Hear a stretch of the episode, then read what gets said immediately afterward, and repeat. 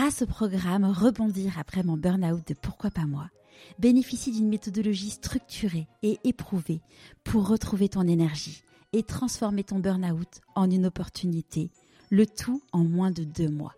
Pour en savoir plus, rendez-vous dans les notes de l'épisode dans les moments où, il a fallu que j'écoute ma petite voix, il y a eu le moment de ma vocation, il y a eu le moment où j'ai accepté de prendre le risque de quitter la vie religieuse pour aller me questionner et retrouver ma, vibration et, ma voix. Et puis, euh, j'ai quand même eu ces dernières années euh, une confrontation à quelque chose qui a été une authentique crise, qui est euh, la prise de conscience des abus sexuels dans l'Église, et qui est un bouleversement terrible. Je suis très fier de ces études de psychologie, d'avoir eu le courage de faire ce projet qui me tenait à cœur, au-delà des incompréhensions. Bienvenue sur Pourquoi pas moi. Je suis Charlotte Desrosiers-Natral, la fondatrice de Pourquoi pas moi, l'auteur de Et si je changeais de métier et la créatrice d'un bilan de compétences Nouvelle Génération. Trouvez ma mission de vie et écoutez ma petite voix. Finançable à 100% avec votre CPF. Grâce à des témoignages sans coupe, découvrez les véritables coulisses de ceux qui ont écouté leur petite voix. Pourquoi pas moi Le podcast qui t'invite à écouter ta petite voix. Depuis le début du podcast, j'ai l'envie d'avoir derrière mon micro des hommes et femmes de foi. Quand j'ai reçu cet été un message d'Augustin Paluel-Marmont, me suggérant le profil d'un de ses prêtres amis, j'ai sauté sur l'occasion.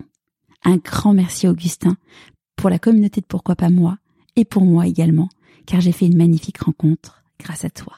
Que vous soyez catholique ou non, écoutez cet épisode. Vous allez découvrir le parcours d'un homme incroyable. C'est à 18 ans qu'il a découvert sa vocation. Neuf mois après, il rentre dans les ordres, mais alors qu'il se pose de plus en plus de questions sur son choix et ses renoncements, le père Barthélemy décide de tout arrêter et part seul en Inde. Suite à ce voyage, sa vocation revient et quelques années après, il devient prêtre. Suite à un événement dans sa vie, je vous laisse écouter l'épisode pour savoir ce que c'est. Il décide de reprendre ses études pour devenir psychologue. Allez, je ne vous en dis pas plus. Je vous souhaite la bienvenue dans l'univers du Père Barthélemy. Bonjour mon père. Bonjour Charlotte. Est-ce que tu pourrais nous parler de l'objet que tu, as choisi pour te présenter, s'il te plaît? Alors j'ai choisi un phare. Euh, c'est un phare euh, de Bretagne, c'est une petite île qui s'appelle Groix. Alors pourquoi un phare? Parce que euh, euh, déjà, j'aime beaucoup la mer, j'aime beaucoup la navigation. Euh, c'est un lieu qui euh, qui me fait beaucoup de bien, de contact avec la nature, de contemplation, de, de, de méditation, de confrontation aux éléments. et puis, je trouve que c'est une magnifique métaphore de la vie, en fait. le bateau, c'est accepter l'incertitude, les courants. C'est aussi un voyage, c'est un cap. Et pourquoi un phare? Parce que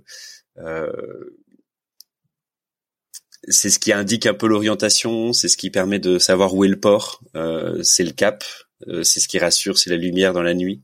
Et je trouve que c'est une, belle, euh, une belle image. Lorsqu'on va en Bretagne, on trouve sur les ports généralement énormément de très belles photos de phares, plus ou moins dans la tempête. On pense aux photos de Plisson, par exemple.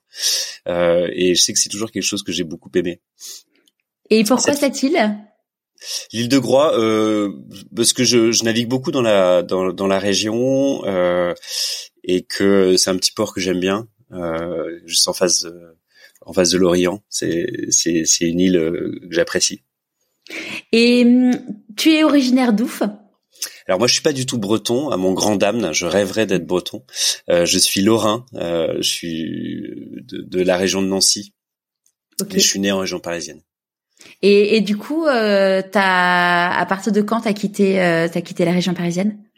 Alors euh, très tôt, euh, mes parents on pas mal euh, avec mes parents on a pas mal déménagé, c'est-à-dire que j'ai dû rester six mois à Gennevilliers avant qu'on parte dans le nord, ensuite dans le sud, ensuite dans l'est, ensuite à Nantes. Donc donc je suis un petit peu un, un migrant français.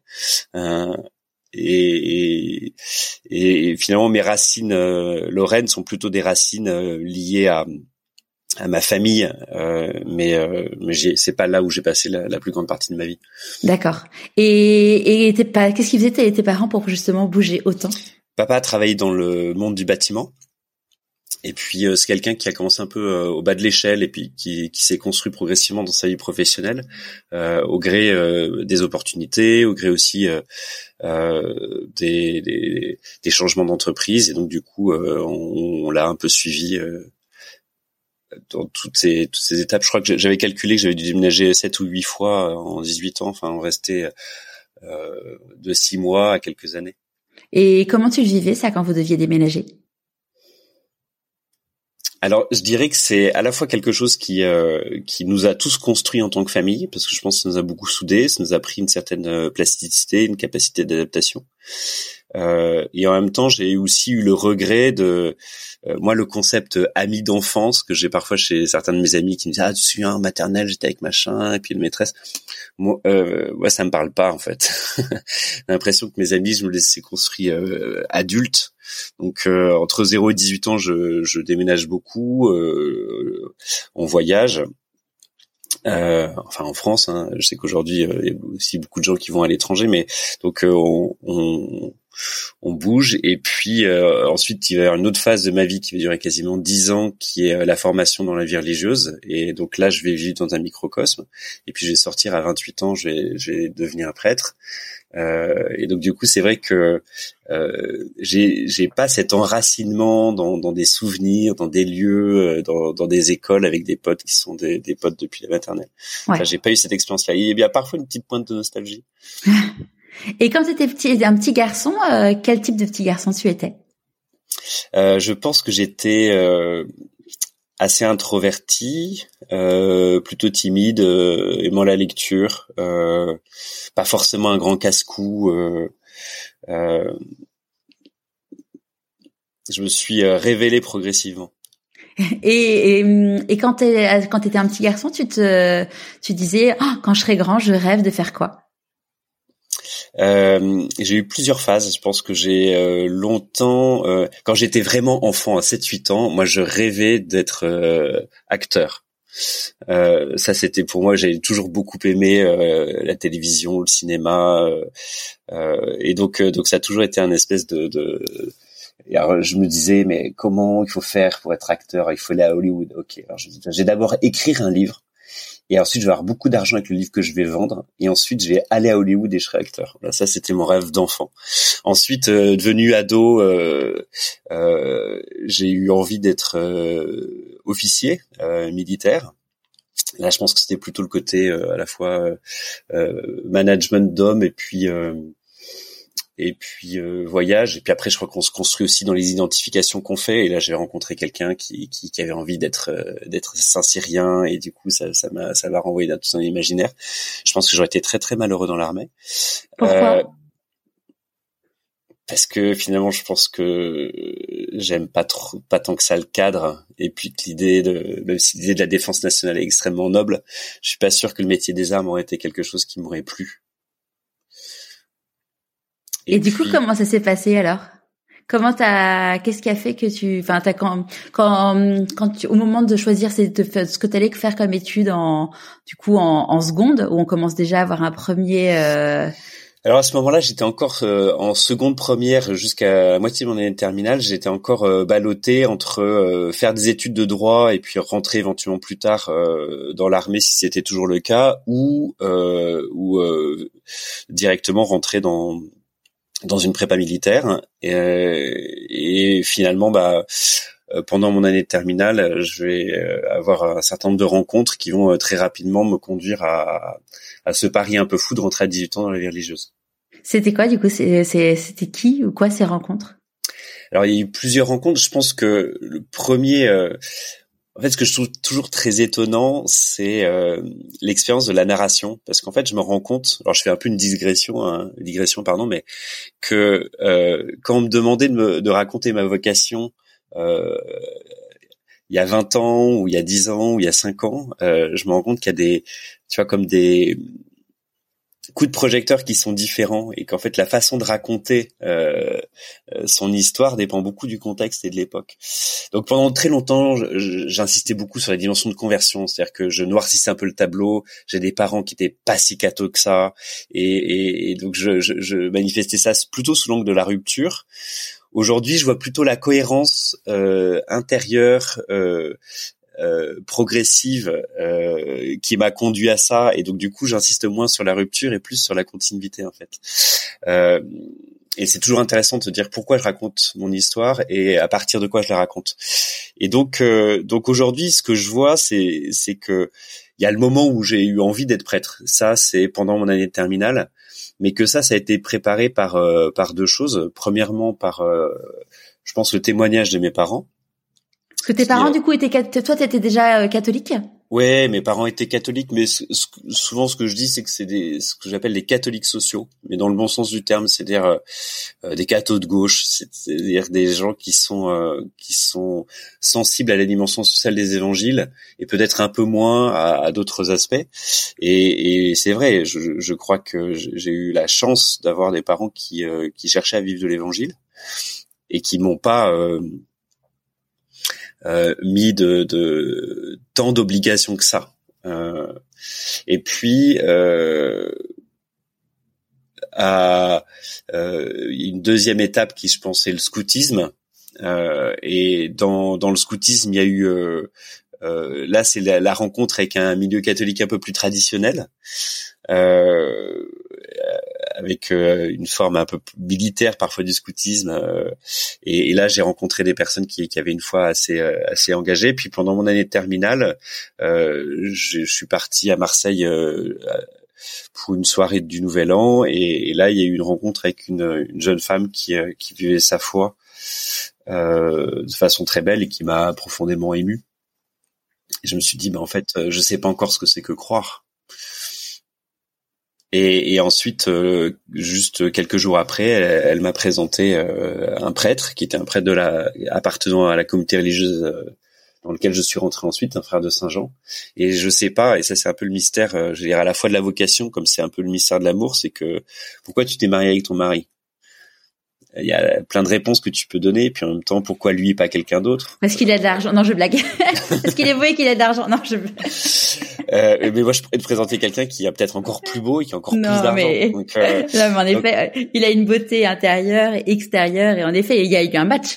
Ouais, il y a eu un match mm. et on, on peut pas complètement euh, rendre compte euh, ni d'un choix amoureux ni d'une vocation. En tout cas, il y a un moment où moi j'ai fait un lien. Et moi j'ai fait un lien entre la foi de cette jeune femme euh, et le sentiment de plénitude qu'elle avait et de simplicité dans sa relation à Dieu qui, je pense, venait en écho euh, euh, d'un certain nombre de questions. Et puis, de l'autre côté, de l'autre côté, la, la, rencontre avec ce prêtre, sa façon de vivre et, et la perception en fait qu'on pouvait être heureux comme prêtre. et ça, j'ai eu cette, à la fois ce témoignage et cette conviction. Et avant, euh, quand tu étais scout, euh, donc forcément tu allais à la messe en tant que scout. Et est-ce que c'était un quand tu étais euh, dans une église, tu te disais ah, un jour j'aimerais j'aimerais faire ça? Non. Ah, non non, je me suis avant avant la rencontre de ce prêtre, je m'étais jamais dit quand je serai grand, je serai prêtre. Euh, non non, moi je, en plus pendant pendant pendant mon lycée euh, je me j'imaginais davantage marié, je faisais tout pour. Donc euh, donc j'étais j'avais pas cette représentation euh, enfant de à 7 ans, j'étais enfant de cœur, à 12 ans, je suis entré au petit séminaire et à 18 ans, je suis entré dans la religieuse. Non, il y a eu quand même là pour le coup, c'est vrai, il y a une part de rupture entre la façon dont je m'imaginais plus tard et puis ce, ce, choix un peu rapide, un peu précipité. je rencontre ce prêtre, c'est le 6 janvier 1996 et je vais rentrer le 11 septembre. Ouais, c'est hyper rapide. Et donc du coup là, euh, qu'est-ce qui se passe dans ton corps quand tu tu sens des choses dans ton corps qui te disent euh, c'est ça? Alors cette euh, la je me souviens de la nuit après la rencontre avec cette jeune fille. Je précise que je n'ai pas couché avec elle. Euh, non, moi j'ai, j'ai, été une forme de bouleversement. C'est-à-dire que je, j'ai pas dormi. Je me souviens même avoir eu de l'émotion d'avoir pleuré euh, en me disant mais euh, cette fille est habitée. Je pense que les, les, les rencontres qui comptent euh, dans notre vie sont toutes des rencontres de gens habités. Et j'ai eu la chance d'avoir une vie jalonnée de rencontres de gens habités qui m'ont façonné, qui où j'ai l'impression que chaque fois d'avoir pris une petite part d'eux, tu vois, et de l'avoir ajouté. Et au fond, je suis la collection de tous ces mois euh, habités que j'ai pu euh, que j'ai pu côtoyer et parfois euh, de façon très courte. Et c'est le, le cas pour cette femme. Et donc euh, donc je dors pas. Donc je pense que je passe une nuit blanche presque et euh, et je sens une sorte de mouvement d'appétence euh, comme lorsqu'on ouvre une fenêtre et puis il y a un courant d'air qui se crée quoi je, sens que ça que je vais être déplacé par cette rencontre et ensuite la rencontre avec ce prêtre ou qui, va être comme une confirmation de cet élan et de, de cette envie d'aller dans cette direction. Et, et là, cette jeune fille, là, tu la vois. Est-ce qu'elle est au courant que grâce à toi, euh, t'es devenue prêtre? Je, je, en fait, je me souviens même plus de son prénom, t'imagines D'accord. Elle s'appelait pas Marie? Non. non, c'était pas une apparition, hein, je te rassure. Ce que je sais, parce que c'était une fille d'amie de mes parents, c'est que je pense que, enfin, je crois qu'aujourd'hui elle est mariée, elle a des enfants. Enfin bref. Euh, euh et ce qui m'a marqué, c'est pas tant le fait qu'elle était, euh, qu'elle avait envie d'être religieuse ou quoi que ce soit, puisque c'était même pas son désir, mais c'était sa façon de vivre sa foi. Elle se préparait à partir, euh, faire vivre un voyage humanitaire euh, au Cambodge auprès des enfants qui euh, qui étaient mutilés par euh, par les, les, les mines antipersonnelles qui étaient déposées après après la guerre. Et costaud. ouais j'ai j'ai été subjugué par cette femme vraiment et euh, tu, on n'en a pas parlé avant de, avant de brancher le micro, mais euh, moi je vis à Marseille aujourd'hui, donc euh, quand tu quand j'ai su que c'était à Marseille où, où, tout était né, ça C'était à Marseille. Ouais, c'était à Marseille. Ouais. ça m'a ça m'a fait sourire. Et et donc là, donc toi tu te dis donc le 6 janvier, tu rencontres ce prêtre et tu dis c'est ça. tu commences à en parler à ton entourage? Alors pas tout de suite. Euh, entre les, les, premiers mois, j'ai gardé ça pour moi et j'ai échangé simplement par lettre avec lui. Ensuite, euh, au mois de février, euh, j'ai fait un mensonge, c'est-à-dire que j'ai dit à, à, mes parents que j'allais chez des copains à Toulon euh, pour réviser mon bac, euh, vaste blague. Euh, et en réalité, je suis allé, je suis allé passer quelques jours chez ce prêtre et ensuite j'ai regagné mes amis chez à Toulon. Et donc ça, il le savait pas. Donc j'ai eu envie de, de, mais je pense aussi un peu comme du début d'une relation amoureuse quand on n'est pas complètement sûr de son choix. Bon, on, on clame peut-être pas sur les murs en disant c'est l'homme de ma vie, je me marie avec lui. Donc euh, donc j'ai voulu un petit peu donc j'ai passé trois jours avec lui. Euh, là, ce qui était pas facile, c'est que euh, dire l'émotion retombait un peu.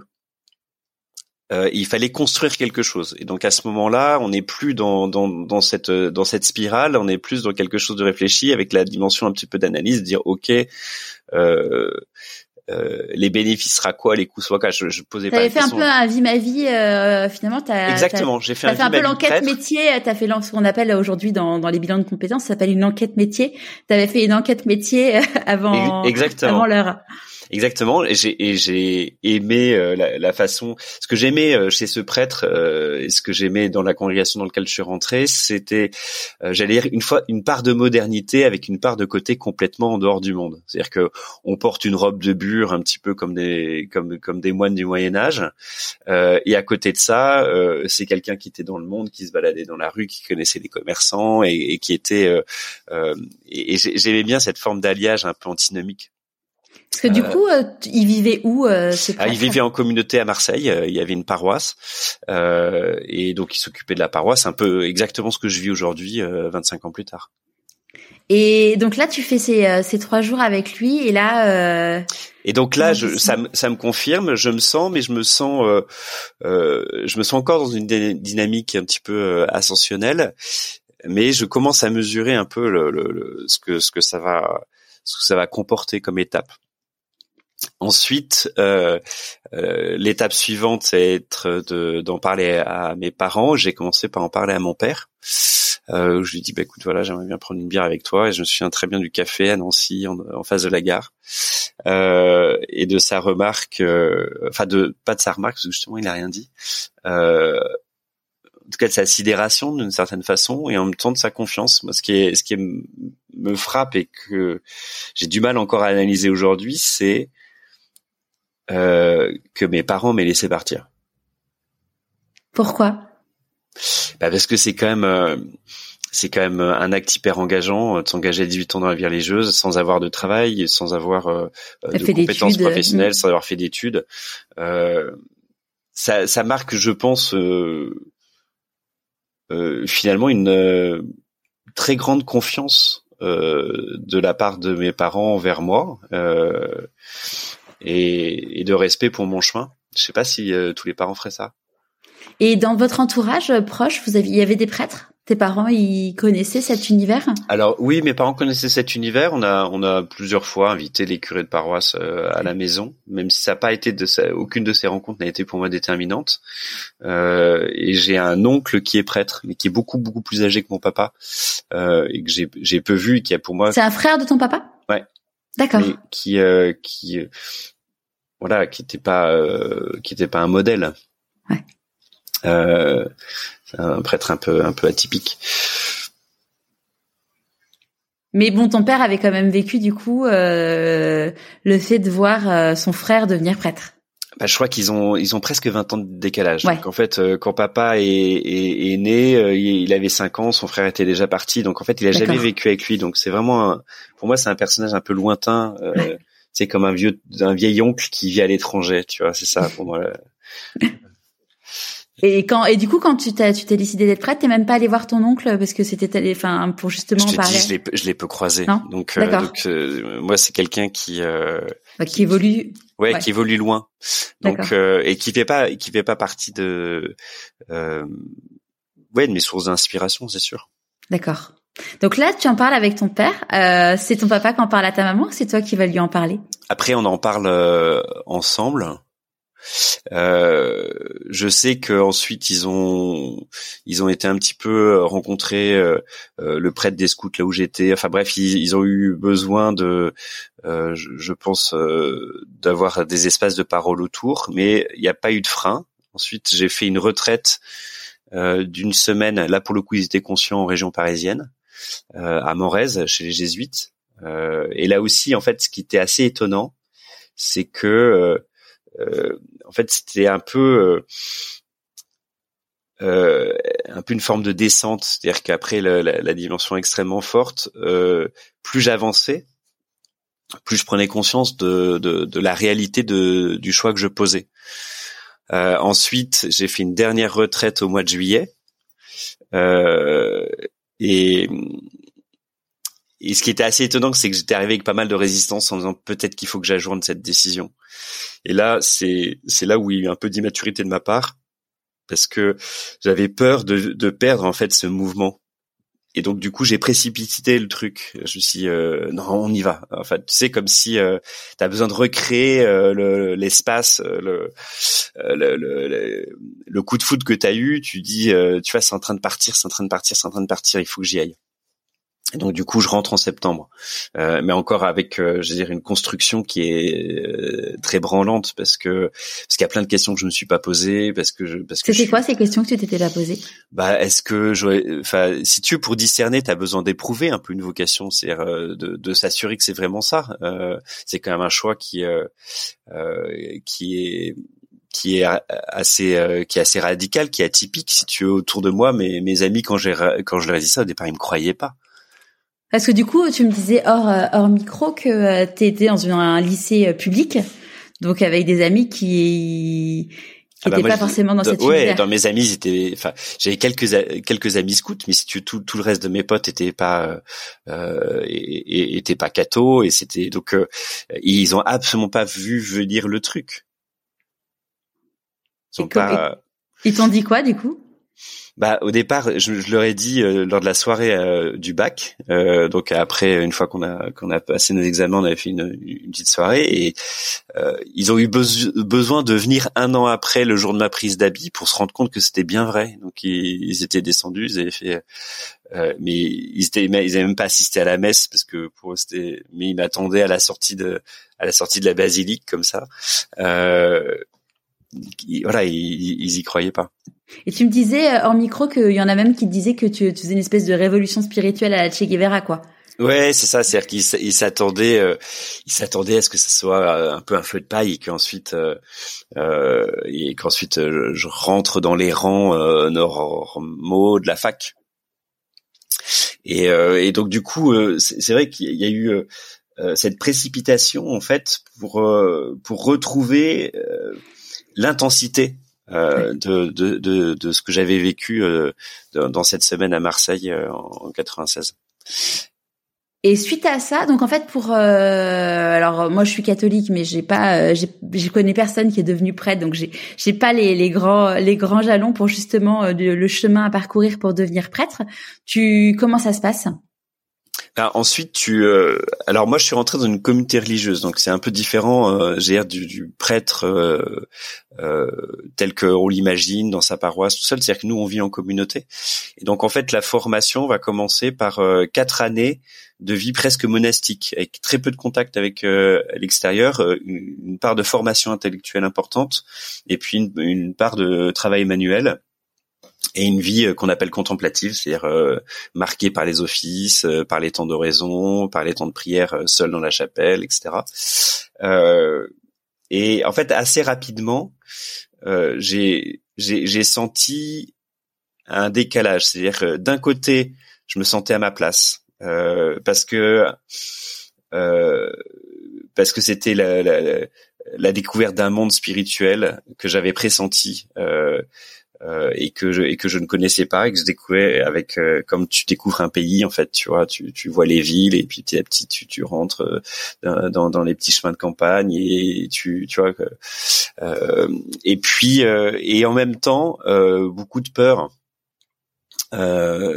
qui n'était pas forcément consciente au point de départ euh, mais qui était euh, la, la, peur de, de me dire est-ce que je me suis pas est-ce que je me suis pas trompé? Est-ce que est-ce qu'un jour je regretterai pas de pas avoir d'enfant? Est-ce qu'un jour je regretterai pas euh, de ne pas avoir une vie professionnelle? Est-ce qu'un jour je regretterai pas trois petits points? Et, et au point de départ j'ai j'ai un peu refoulé toutes ces questions là parce que parce que j'avais peur qu'elles me volent en fait cette cette ce coup de foudre que j'avais eu euh, et qu'elle m'empêche de me réaliser. La seule chose, c'est que en fait, on peut pas se construire sur du refoulement. Il y a un moment, ça remonte. Euh, et quand ça remonte, il faut accepter d'accepter euh, euh, ces tiraillements, euh, ces conflits internes. Hein. Euh, c'est Freud qui dit que, en fait, lorsqu'il n'y a pas de conflit, il y a qu'un seul moment où il n'y a pas de conflit, c'est la mort. Voilà. Donc là, il n'y a plus de conflit. Mais le conflit fait partie de notre vie psychique. Et en fait, il n'est pas anormal. Et il faut être capable, en fait, de pouvoir euh, de pouvoir sentir les, les, conflits internes et de pouvoir trouver un, un, mode de résolution. Et donc moi, pendant la première partie, j'ai voulu fuir tous ces conflits. Euh, le conflit euh, de de, euh, de la confrontation à propre sexualité et que, comment on fait lorsque euh, on, on, choisit on choisit le célibat. Le conflit de se dire bah, c'est le renoncement à une vie à une vie conjugale. C'est aussi quelque chose de, de mais que je voulais pas trop voir. Et puis, en fait, c'est revenu plus tard, au moment où mes amis, mes frères et sœurs prenaient cette euh, cette décision de se marier ou, euh, ou rentrer dans la vie active. Et là, je me sentais en total décalage et j'étais mal. Euh, et donc, il y a eu une phase un peu, j'ai dire, un peu de reconstruction. J'ai euh, quitté la vie religieuse pendant quelques mois. Je suis parti en Inde. Et, et là, j'ai commencé à me reconstruire et, et, et, à rechoisir ce, ce chemin que, que, qui un temps m'avait semblé un peu euh, trop dur. T'as fait quoi du coup en Inde? Quand je suis parti en Inde, je suis parti euh, aider chez les, les, les sœurs de Mère Teresa. Euh, en fait, ce qui a été déterminant dans ce choix, c'est que j'ai vu un reportage de Mère Teresa, c'était l'année après sa mort, et, et, je trouve que le, le, visage de cette femme, de cette vieille femme, euh, voilà, qui répond pas absolument pas au canon de la beauté, mais qui est qui, qui est extrêmement lumineux. Il y a une, puissance et une cohérence de vie chez elle qui, euh, qui est bouleversante. Et je me suis dit, bah moi, si un jour je veux être euh, prête, je vais être prête comme ça en fait. Je, alors que moi j'avais l'impression de sonner faux, j'avais l'impression qu'il y avait euh, il y avait le masque de Barthélemy euh, euh, qui cherchait à coller à l'identité du prêtre, à jouer un peu son rôle, et puis à l'intérieur un être qui était un peu en souffrance et qui qui se trouvait dans un habit à la fois trop grand, trop large, dans lequel il était un peu gauche et et, et, qui sentait pas ajusté, pas pas comme si l'habit était pas à sa taille. Et donc, je, euh, l'Inde c'était aussi euh, un pays euh, religieux, mystique, fascinant, et puis c'était loin. En fait, j'avais besoin d'être loin, loin de ma communauté, loin de mes parents, loin de mes codes. et, de me laisser la possibilité peut-être de retomber, de tomber amoureux. C'est la possibilité peut-être de d'imaginer une vie différente. Et ce qui était assez étonnant, c'est que alors que j'étais parti en civil, que, que je m'étais mis aucune aucune barrière dans ce que je pourrais vivre là-bas, euh, le besoin, euh, je pense, de d'appartenir euh, à Dieu, une certaine forme de consécration, le besoin aussi de d'avoir cette vie. je pense que je suis retombé amoureux des évangiles en fait, au contact de Mère Teresa, au contact des pauvres, dans un orphelinat qui s'occupait d'enfants handicapés physiques et mentaux. Euh, j'ai de nouveau eu envie de cette vie euh, particulière qui est, qui est la vie de, de, de consacrer. Euh, mais pour moi, la consécration, euh, tu vois, elle est double. C'est-à-dire que moi, je me sens à la fois consacré à Dieu, je lui ai donné ma vie, euh, et, et, au message des évangiles, mais je me sens aussi consacré aux autres, euh, avec, euh, j'allais dire, sans limite. Et c'est une des dimensions qu'apporte le choix du célibat. Hmm. Et, et là, tu, tu, restes combien de temps du coup en Inde? J'y reste pas très longtemps. J'y reste euh, un peu plus de trois mois. Euh, mais ça a été de nouveau, tu vois, un... En fait, ce qui est, ce qui est étonnant, tu vois, je te disais, je sais jamais trop quand je, c'est quoi le début de ma vocation. Mais d'une certaine façon, le moment où je la refonde, ce moment-là, pour moi, il est déterminant il restera. Euh, et il y a une petite anecdote, tu vois, qui est hyper euh, hyper touchante. Alors on croit à la providence, on croit pas. Il y a peut-être des gens qui disent le mec, il voit Dieu partout. Euh. En même temps, c'est normal, c'est mon job, hein, donc c'est mon job. En tout cas, c'est ma croyance. Mais donc, lorsque je suis à, à, à Calcutta, je rencontre une sœur euh, avec qui j'ai beaucoup échangé, qui s'occupait des volontaires, euh, qui s'appelle euh, Sister Joy, et, qui aura vu justement ce, ce, cheminement du type un peu paumé qui arrive, qui porte pas l'habit, puis qui à la fin, je, je l'avais dans mon sac quand même, donc j'ai remis mon habit les, les, les, derniers les derniers mois, enfin le dernier mois, et donc elle a été témoin de ça. Et le jour de mon ordination, euh, donc euh, plusieurs années après, donc je, je, je quitte l'Inde, je, je, retourne en France, je rentre à nouveau dans la congrégation, euh, je finis mes études de théologie et je suis ordonné prêtre. Et je suis ordonné prêtre euh, dans un petit village qui s'appelle Ars, au nord de Lyon. Et dix minutes avant la célébration, il y a 4000 personnes dans la basilique. je vais prier sur euh, les devant les reliques euh, du curé d'Ars. Donc euh, je prends un petit temps de prière, je me lève, je me retourne et derrière moi, il y avait Sister Joy. elle venait d'être envoyée par les sœurs de Mère Teresa pour fonder le couvent de Lyon et elle est partie avec ses sœurs sur sur le sur le tombeau du curé d'Ars. Donc ne sachant absolument pas, enfin j'avais pas eu de contact avec elle pendant ces années. Euh, et c'est vrai que pour moi, c'était un moment absolument merveilleux, complètement. Ça donne des euh, frissons. Ouais, et c'était fou, c'était c'était c'était complètement fou et je l'ai plus revu depuis. Mais euh, c'est comme le comme le euh, ouais, c'est Ouais, un signe. En tout cas, pour moi, c'était un signe absolument euh, ouais bouleversant. On s'est juste pris dans les bras. Je lui dis que j'allais être ordonné prêtre, et, puis elle pouvait même pas rester parce que une célébration d'ordination, c'est dure plusieurs heures. Et puis donc c'était ouais, c'était. Je dois beaucoup à ce lieu euh, qui est Calcutta. Euh, et je pense qu'un jour j'aimerais y retourner parce que c'était euh, c'était un moment où j'ai vécu, j'ai revécu. Tu parlais du corps tout à l'heure. J'ai revécu progressivement dans mon corps exactement ce que j'avais vécu. Au, au, moment de cette rencontre avec cette jeune femme à Marseille. Euh, c'est un sentiment de plénitude, euh, euh, la conviction que, que je, en fait tout bêtement que qu'on peut être heureux et rempli. Euh. mais cette conviction à Calcutta, elle a été aussi euh, burinée par euh, par plusieurs années, par par ces par ces conflits internes, par la conviction en fait que ce bonheur c'est pas un ciel sans nuages, que que qu'il est le fruit d'une construction progressive, mais qu'il est possible. Donc c'était un c'était un bonheur plus mûri, c'était un truc moins naïf, moins moins fleur bleue, moins romantique. c'était c'était quelque chose de plus de plus stable, de plus mûr. C'est tu vois c'est amusant, c'est euh, Marie-Hortense Varin que j'ai interviewée euh, récemment qui est euh, qui est une femme brillante intérieurement et extérieurement et, et qui elle donc a grandi dans une famille très catholique et compagnie. Et elle a au moment de plus que l'adolescence, quand euh, jeune adulte, elle a eu besoin de prendre du recul et un peu de se dégager de toute la religion pour pouvoir vraiment y revenir de façon consciente et, euh, et réfléchie. Et aujourd'hui, euh, elle en parlait dans, dans, le podcast, elle disait que c'était vraiment quelque chose de très important dans sa vie aujourd'hui et mais qu'elle avait justement besoin de de s'en éloigner pour pouvoir revenir avec un choix et pas le dire bah voilà je suis catholique parce que mes parents étaient catholiques et, et que c'était vraiment quelque chose de ouais de ouais, de, de, de consenti, de, de réfléchi. Ouais, mais moi j'ai eu d'une certaine façon le même euh, le même chemin. Et c'est vrai que quand tu me parlais euh, tout à l'heure de, de, cette idée de suivre sa petite voix, hein, parce que je pense que euh, on est tous à la recherche d'une cohérence interne hein, euh, et c'est dans la mesure où on arrive à rentrer à l'unisson avec avec ce qui est à l'intérieur de nous que que qu'au fond bah on, on peut être j'ai fécond, porter du fruit autour de nous et, et parce qu'il y a parce qu'il y a cette recherche de parce qu'il cette, recherche de cohérence et régulièrement qu'est-ce que c'est qu'une crise? Une crise c'est un moment où tu es en dissonance et tu vas avoir besoin de retrouver en fait euh, ta tonalité, euh, ta voix. Euh, VOIX ou VOIE et peut-être même les deux.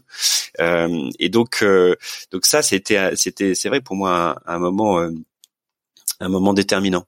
Euh, c'est, ce voyage, ce voyage en Inde et ces personnes que j'ai rencontrées là-bas, euh, cette expérience et ce retour à une plus grande cohérence. Et, et, donc là, donc es, après t'es ordonné t'es ordonné prêtre, donc tu vis dans, tu vis avec euh, avec d'autres personnes, mais vous vivez euh, dans dans un appartement, dans un monastère, comment ça se passe? Alors on vit pas dans un monastère parce que le monastère c'est c'est des personnes qui choisissent de vivre en communauté, mais qui ont une vie uniquement contemplative. Et dont le seul euh, rapport au monde c'est euh, l'hôtellerie, c'est-à-dire c'est l'accueil, c'est permettre à des gens de venir pendant quelques jours ou quelques semaines euh, participer à ce à ce climat-là. Nous on est, j'allais dire des petits oasis de prière euh, au cœur des villes euh, ou au cœur de la vie. Donc euh, on, nous sommes sept ou huit. on dit, on parle de couvent. Hein, mmh. Et on a une vie à la fois communautaire et en même temps une vie qui est qui, qui, est tournée vers les autres, qui peut être à la fois comme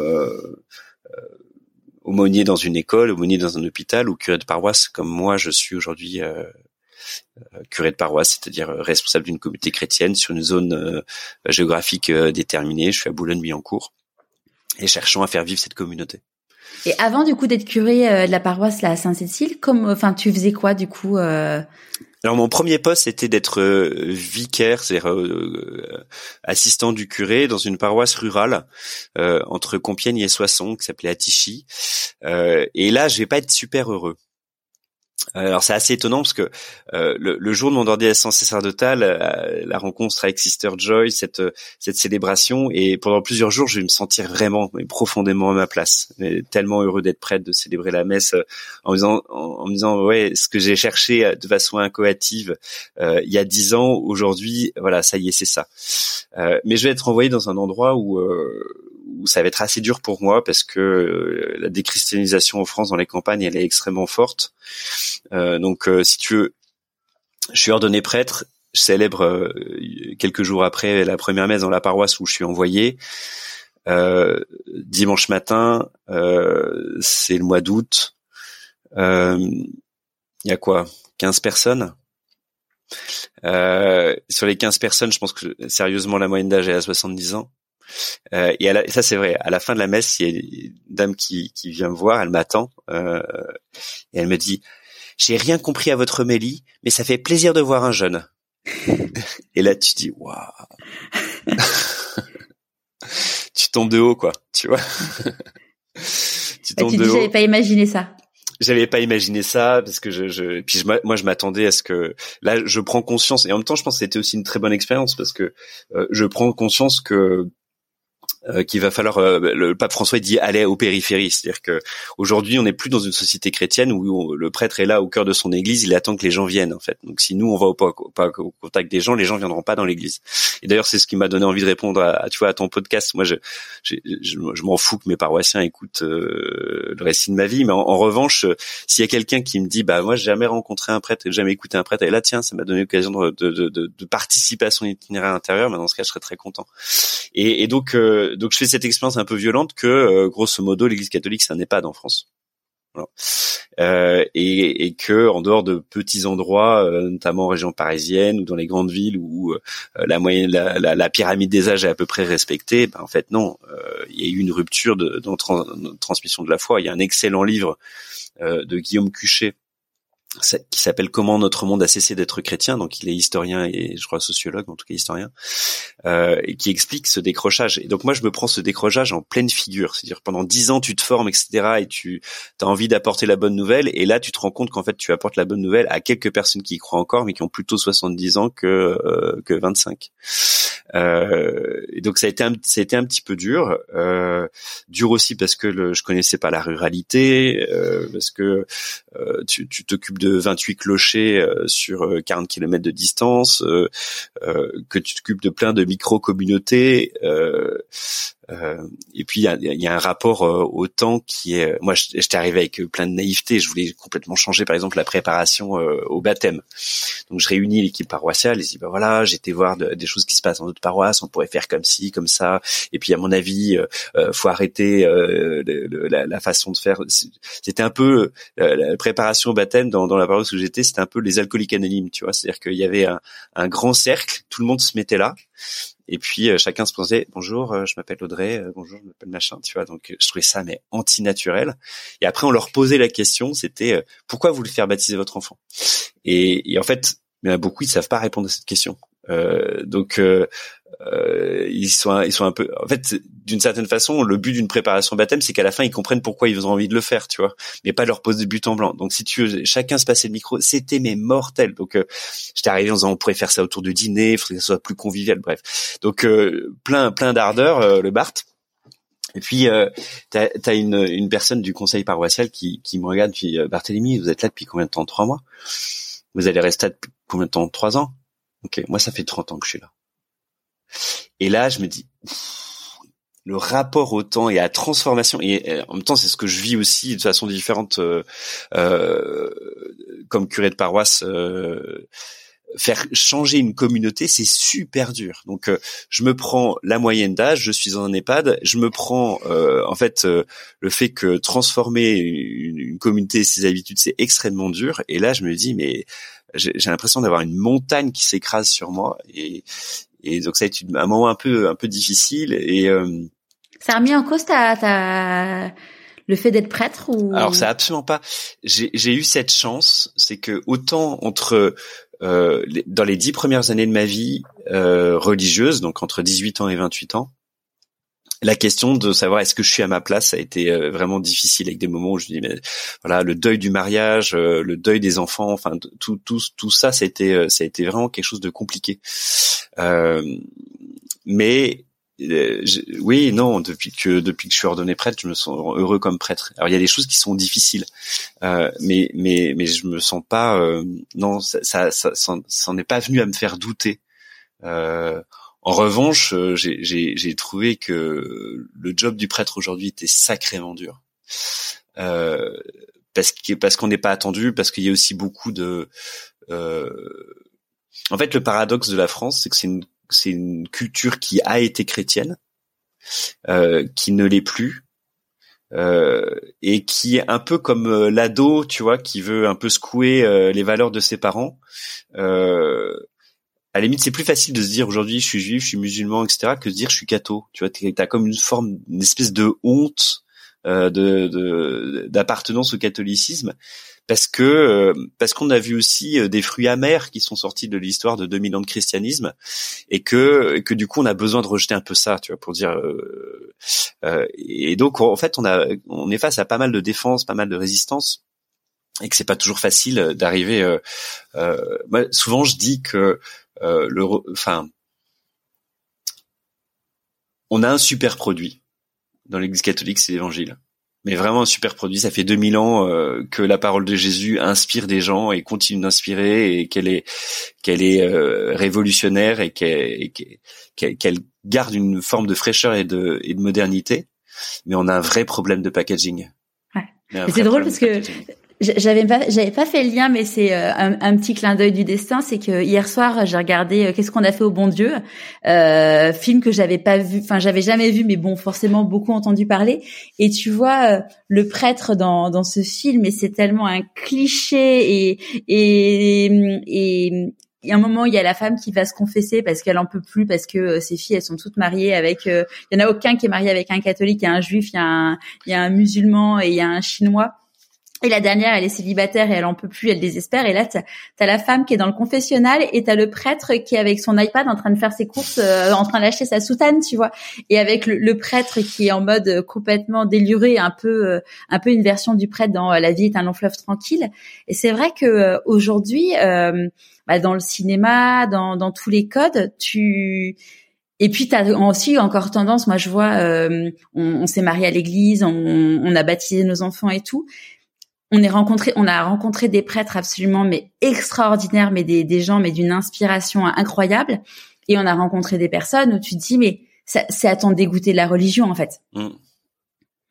Et c'est ça qui est difficile. Euh, du coup, c'est que tu te dis, euh, bah en fait, forcément, bah, la, la, la, religion est représentée par des hommes euh, et des femmes, mais bon, quand même plus par des hommes dans le quotidien quand ouais, tu mais est-ce que tu dirais pas ça aussi de la politique? Tu vois, dans la politique, t'as des gens qui sont inspirants, puis t'as des gens qui. Ah, moi, la politique, je, moi, je, j'ai lâché non, mais en je, fait. Je, je, ouais. j'ai lâché. Je donne pas de nom, mais si tu veux, la politique, c'est aussi un lieu où t'as beaucoup d'idéaux. J'imagine que quelqu'un qui s'engage en politique, euh, euh, c'est parce qu'il a envie de transformer son pays, c'est parce qu'il a envie de transformer la société, parce qu'il est, il est porteur de valeurs.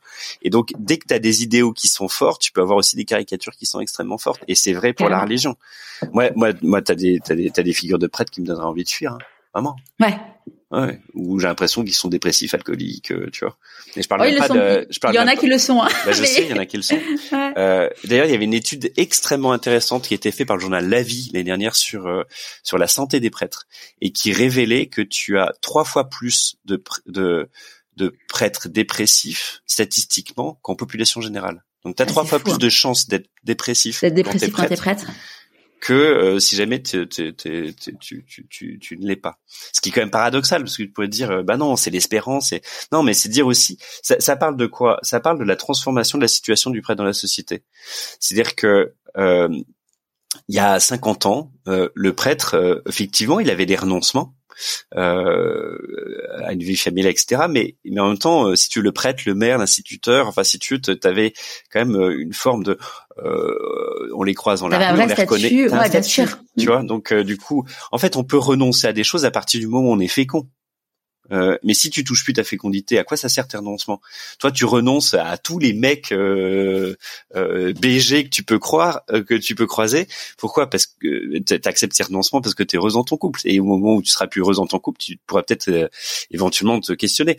Et ben là, c'est pareil. Quand tu touches plus ta fécondité, et ben c'est, ça se coud. Ça se coud. Euh, et, c'est pour ça que, euh, étonné que bah, aujourd'hui un prêtre, il, est dans la rue, euh, on lui sert des messieurs en permanence, tu vois, c'est rude, tu vois. Donc la, place du prêtre dans la société a tellement changé que effectivement pour certains, ça a été, ça a été, on les attend plus, on sait plus qui sont. on vit dans un monde où, où l'athéisme est quand même extrêmement présent, le matérialisme aussi. Donc du coup, la religion, ça sert à quoi? Est-ce que je suis pas un dinosaure en voie d'extinction? Et des fois, je me le dis. Hein. C'est le, après le dernier des Mohicans, on pourrait faire un film qui s'appelle Le Dernier Prêtre. Moi, je crois, tu vois, alors, euh, enfin, c'est, enfin, en dehors du fait de croire en Dieu, je crois qu'avec tout ce qui, tout ce qu'on traverse euh, en ce moment, avec euh, le Covid, avec tout, il y a quand même beaucoup de crises existentielles. je crois beaucoup au fait qu'en fait, les gens ont besoin de, de retourner dans une spiritualité, de pouvoir se raccrocher. Ah mais moi, j'y crois, autrement, je, autrement, je serais pas là, tu vois. Mais euh, tu vois, je le, enfin, après il y en a qui appellent ça, qui a des gens qui disent Dieu, qui, enfin, chacun va va avoir un, un, terme différent ou une croyance différente. Mais je vois de plus en plus de gens, tu vois, qui en effet se disent j'ai besoin de me raccrocher à quelque chose parce que sinon euh, l'espoir, euh, on a, on a, ils ont du mal à le trouver. Ouais, je, alors tu vois, je sais pas si c'est le, le moment d'en parler maintenant, mais euh, donc euh, dans, dans, les dans les moments où, où il a fallu que j'écoute ma petite voix, il y a eu, il y a eu le moment euh, de ma vocation, il y a eu le moment où j'ai accepté de de prendre le risque de quitter la vie religieuse pour aller me questionner et retrouver ma, vibration et, et, et ma voix. Et puis, j'ai quand même eu ces dernières années une confrontation à quelque chose qui était qui a pas été une crise de foi, qui a pas été une crise par rapport à ma vocation, mais qui a été une authentique crise, qui est la prise de conscience des abus sexuels dans l'Église et qui a été un un, un bouleversement euh, terrible puisque si tu veux euh, euh, à l'âge de voilà près de 28 ans, à peu près au même moment où j'étais ordonné prêtre, on va découvrir que le fondateur de la congrégation à laquelle j'appartiens fait partie de ces de, de, ces prêtres abuseurs et qui ont qui ont à la fois eux eux-mêmes commis des abus, mais qui ont aussi permis des abus au sein de au sein de et, et là, c'était un moment euh, extrêmement, euh, extrêmement dur, extrêmement violent, euh, où euh, bah, de prise de conscience que la, maison dans laquelle j'étais rentré n'était pas une maison qui était sûre. Euh, et qui avait eu à, la fois une complicité institutionnelle dans pendant des années et le, le, rapport Sauvé qui a été publié au mois d'octobre le montre dans des proportions qui sont effarantes. Euh, quand on parle de 330 000 victimes en l'espace de 70 ans. Euh, alors je sais hein, qu'il y a un certain nombre de catholiques qui contextent les chiffres en disant que les statistiques c'est pas une science dure. Euh, Mais enfin, en tout cas, y rien que le fait qu'il y en ait, il y en ait 5, 10, 20, c'est déjà trop quoi. Bah il y en a, ouais. Et puis là, on parle quand même de beaucoup plus. Et mm. donc, euh, donc, donc, ça a été un, un, un moment aussi euh, assez dur. Il se trouve que il y a une dizaine d'années, j'ai commencé à entendre euh, les premières victimes euh, d'abus et, très vite j'ai porté crédit à leur euh, à leurs paroles. Euh, et, ça a pris de, voilà de plus en plus de place dans, dans, mon ministère au point que euh, j'ai pris la décision il y a maintenant trois ans euh, pour comprendre ce phénomène de, de m'inscrire à la fac et de reprendre des études. Quand tu dis euh, comprendre ce phénomène, c'est comprendre euh, comment ça, un, un, homme peut en arriver à là ou comment aider les personnes qui sont victimes, ou les deux d'ailleurs?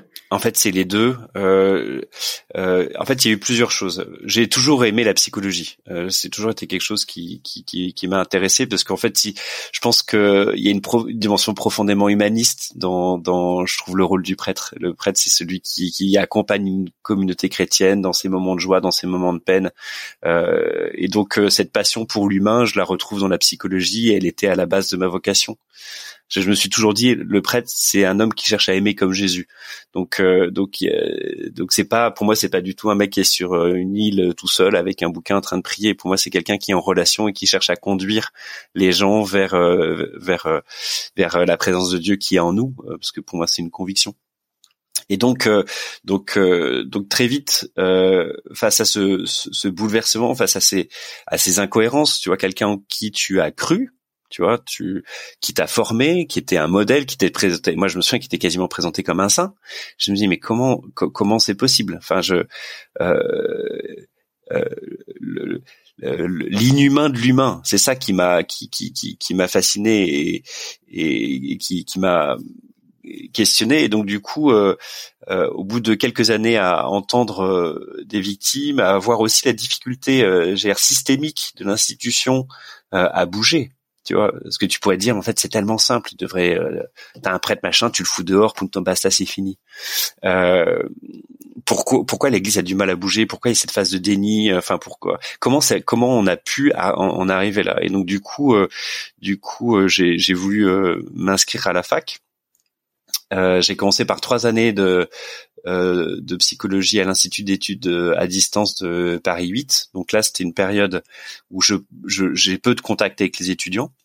Euh, et puis euh, là, depuis le mois de septembre, j'ai eu la chance d'être d'intégrer l'université de Paris et, l'Institut de psychologie de Paris Descartes. donc là, je me retrouve en master et je, je, fais une, une formation de psychologie clinique et de psychopathologie euh, psychanalytique euh, sur le, avec un sujet de recherche qui est sur euh, les abus sexuels et la relation d'emprise. Et là, quand tu euh, quand arrives du coup en amphi, tu t'y vas habillé comment? Alors, ça a été une grosse discussion intérieure l'année dernière de dire est-ce que je suis dit que je suis prêtre ou pas? Ce que j'avais pas fait à Paris 8. Euh, et j'avais pas besoin de le faire parce qu'on voyait peu les étudiants, on était derrière nos écrans et on était sur des forums, donc tu mets un pseudo et puis bah ça ça passe. J'avais, en fait, j'avais très peur du regard des gens, j'avais peur euh, euh, d'être un peu catégorisé, peut-être même qu'il y ait de la discrimination, c'est-à-dire que bon la psychologie et la religion ça va quand même pas ensemble.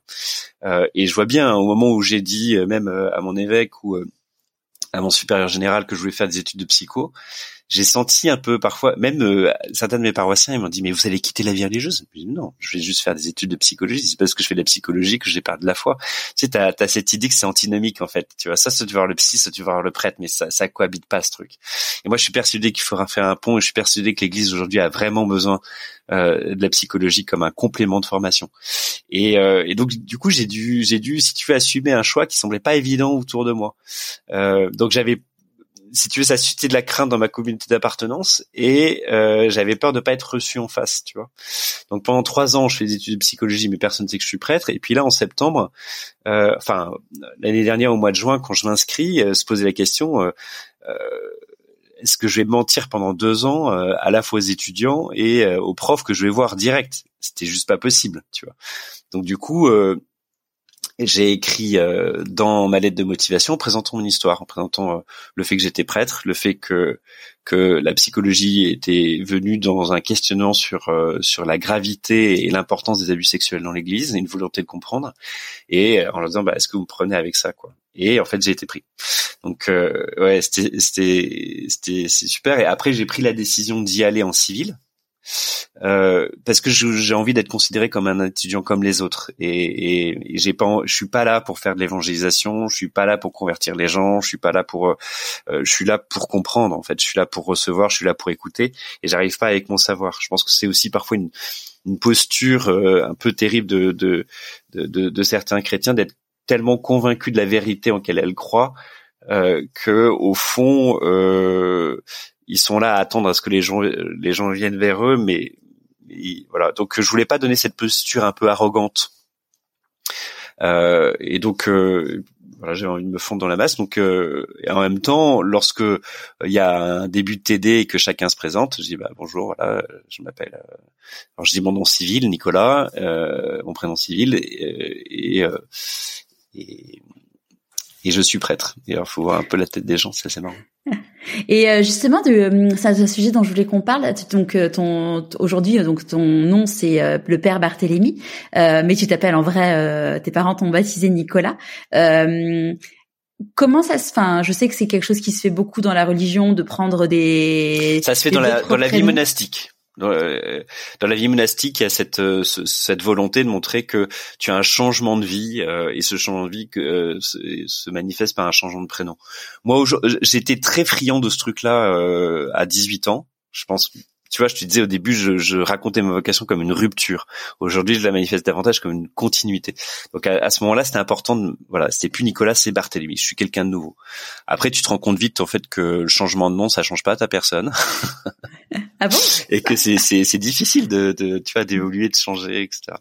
Donc il y a une petite artifice. Euh, euh, verbal à travers ce changement de nom.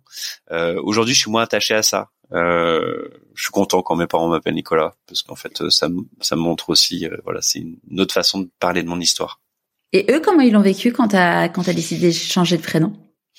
Euh, Je crois que c'était un peu raide pour papa. Euh, mais après, j'aurais jamais demandé. Donc, euh, il m'appelle Nicolas Barthélémy en fonction un peu des situations. Lorsqu'il y a du monde, il m'appelle Barthélémy, mais ils peuvent m'appeler encore Nico et, et tout me va. Ouais. Et, et, donc là, il te reste. Donc là, tu viens de commencer en donc ton master là euh, en, septembre dernier. T'en as pour trois ans? J'en ai pour deux ans. Deux ans. À moins que je fasse une thèse après. Et, et là, comment t'arrives à par rapport à tes responsabilités, comment t'arrives à, à joindre les deux les deux les deux choses? Alors là, je prie pour ne pas faire un burn-out. Euh, concrètement, c'est un peu compliqué euh, de, de, tenir de front euh, une grosse paroisse euh, avec 2500 paroissiens. Et ce projet-là, j'ai la chance d'être aidé. Et en fait, il faut que j'apprenne. j'ai ressenti vraiment ça comme un appel, ces études de psycho. Et, et, là aussi, quand je suis arrivé à la fac, c'est marrant, ça m'a pas fait ça les trois premières années, mais là, ça me l'a fait de façon très forte. J'ai senti que j'étais à ma place euh, que j'étais à ma place parce que parce que je, je j'apprenais des choses qui viennent m'apporter des réponses à des questions que je me pose depuis plusieurs années. Euh, sur les sur euh, qu'est-ce qui peut conduire euh, une personne à mettre sous emprise, qu'est-ce qui conduit une personne à accepter d'être sous emprise, comment éviter, comment permettre aussi auprès d'avoir une meilleure formation. Enfin, tous ces éléments-là, j'ai l'impression de, de, de, et donc je sais que je, je, suis bien. Après, il faut que j'accepte aussi pour que pour aller au bout de cette expérience euh, d'université, euh, de lâcher des choses. Euh, et ça, ça m'est difficile. C'est-à-dire de plus déléguer, c'est-à-dire de de pas tout contrôler, c'est-à-dire d'accepter aussi de moins bien faire. Euh, par exemple, le, je sais que moi la prédication de dimanche c'est quelque chose d'extrêmement important. Je, passe beaucoup de temps à, préparer mes homélies, mais en même temps, euh, si tu rajoutes 22 euh, heures de cours plus 7 heures de stage par semaine, tu peux plus travailler de la même façon. Et donc il y a un petit travail de deuil. Et, et ça, ça, ça m'a pas été facile. Euh, et voilà, c'est quelque chose sur lequel j'essaie un petit peu d'évoluer, de plus faire confiance aux prêtres qui sont avec moi, qui me soutiennent alors, ils savent que c'est important pour moi ces études et c'est vrai que j'ai la chance d'avoir des gens qui, euh, qui, qui, qui m'aident, mais du coup, il faut que je, faut, accepter de renoncer. Ouais. Et est-ce que là, tu, tu, célèbres des messes tous les jours? Alors, je, euh, je célèbre presque des messes tous les jours, en tout cas tous les week-ends. Euh, par exemple, le jeudi, là, c'est compliqué parce que je commence mes cours à 8h30, euh, je finis à 20h30. Euh, voilà. Donc, je célèbre pas la messe en public, mais mais c'est c'est euh, habituellement c'est sûr, je sais le toujours. Ouais. Et, et là, qu'est-ce que tu quand donc ça va permettre de ce master, ça va te permettre de trouver des réponses à, à des questionnements. Est-ce que qu'est-ce que t'as est-ce qu'il y a des choses que tu as envie de faire en plus euh, avec ça après ou tu as des idées? Alors c'est c'est un euh, le je dis pour moi il y avait trois dimensions. La première dimension, c'était une dimension dans ces, pour ce projet d'études, c'était une dimension euh, de curiosité. La deuxième dimension, c'était la conviction que comme prêtre, en fait, on est on est mal préparé dans notre formation initiale. C'est qu'on la formation initiale, elle est extrêmement théorique. C'est de la philosophie, mais la philosophie, quand je te parle de philosophie, je te parle pas simplement de cours d'éthique. Hein, je te parle de métaphysique, donc je parle de Kant, de Heidegger, enfin des trucs un peu un peu solides, euh, et puis de la théologie mais euh, euh, un peu comme si le prêtre euh, c'était un futur prof de théologie de philosophie, ce qui est absolument pas notre business. la réalité de ce qu'on vit, c'est c'est de l'accompagnement, c'est de diriger des projets, c'est et ça, ça fait 80% de ce que il y a énormément de choses que j'ai appris dans ma formation initiale que j'ai totalement oublié. Tu vois, je sais pas, la notion de péricorès chez les pères cappadociens. Là, tu m'as perdu. ouais, mais moi aussi, je me suis perdu. Tu vois donc, euh, donc, y a, je pense qu'il nous manque quelque chose dans la formation initiale qui est plutôt du niveau de la de, de, de l'humain parce qu'en fait ah, l'accompagnement des autres la, capacité à accompagner et, et y compris moi je pense pas que le prêtre doit être un psychologue euh, les psychologues euh, ont une formation propre mais en même temps je pense que le prêtre à cause de toutes les situations qu'il est invité à, rencontrer, qu'il est amené à rencontrer, euh, quelqu'un qui perd un enfant, mais aussi quelqu'un qui peut-être fait, euh, je sais pas, une bouffée, une bouffée d'éléante aiguë et qui est dans une phase de crise mystique. Euh, bah, il faut s'assurer que, enfin, faut faut être capable de renvoyer de, un peu comme garde de triage, tu vois. Et donc, si le prêtre n'a pas un minimum de capacité de diagnostic lorsqu'il est face à du pathologique, en fait, il risque de se mettre sur un champ qui est pas le sien et de faire des bêtises. Donc, euh, donc, euh, donc, moi, je voulais compléter cette formation.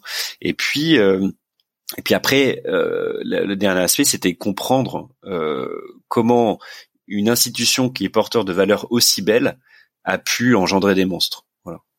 Et, et, ça, c'est quelque chose. Alors, qu'est-ce que je veux en faire? Je sais pas encore très bien. Euh, je, ça dépendra de aussi de, de, de, de, comment je vais évoluer, de comment je vais cheminer. Euh, euh, je pense que pour une part, j'aimerais travailler à la prévention, à la formation et aux soins euh, des situations euh, d'abus euh, sexuels ou, ou d'emprise psychique euh, parce qu'il y a aussi des phénomènes un peu d'emprise, qui expliquent, euh, on a beaucoup parlé, qui explique le, la, la, gravité de la crise que nous traversons.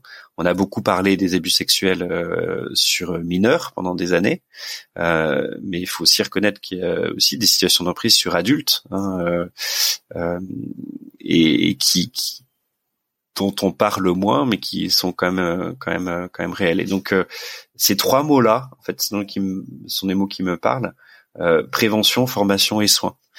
Euh, et, et j'aimerais, enfin, je suis en train d'essayer de, de, de spécialiser dans la question de la victimologie.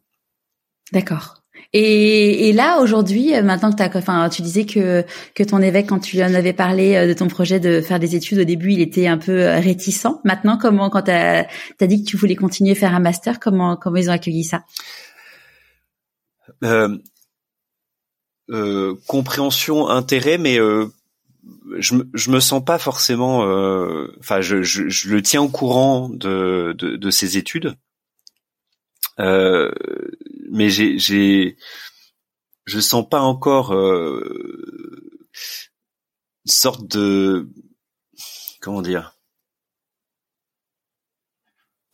je sens un, un, un, un mix entre de l'intérêt et de la méfiance encore.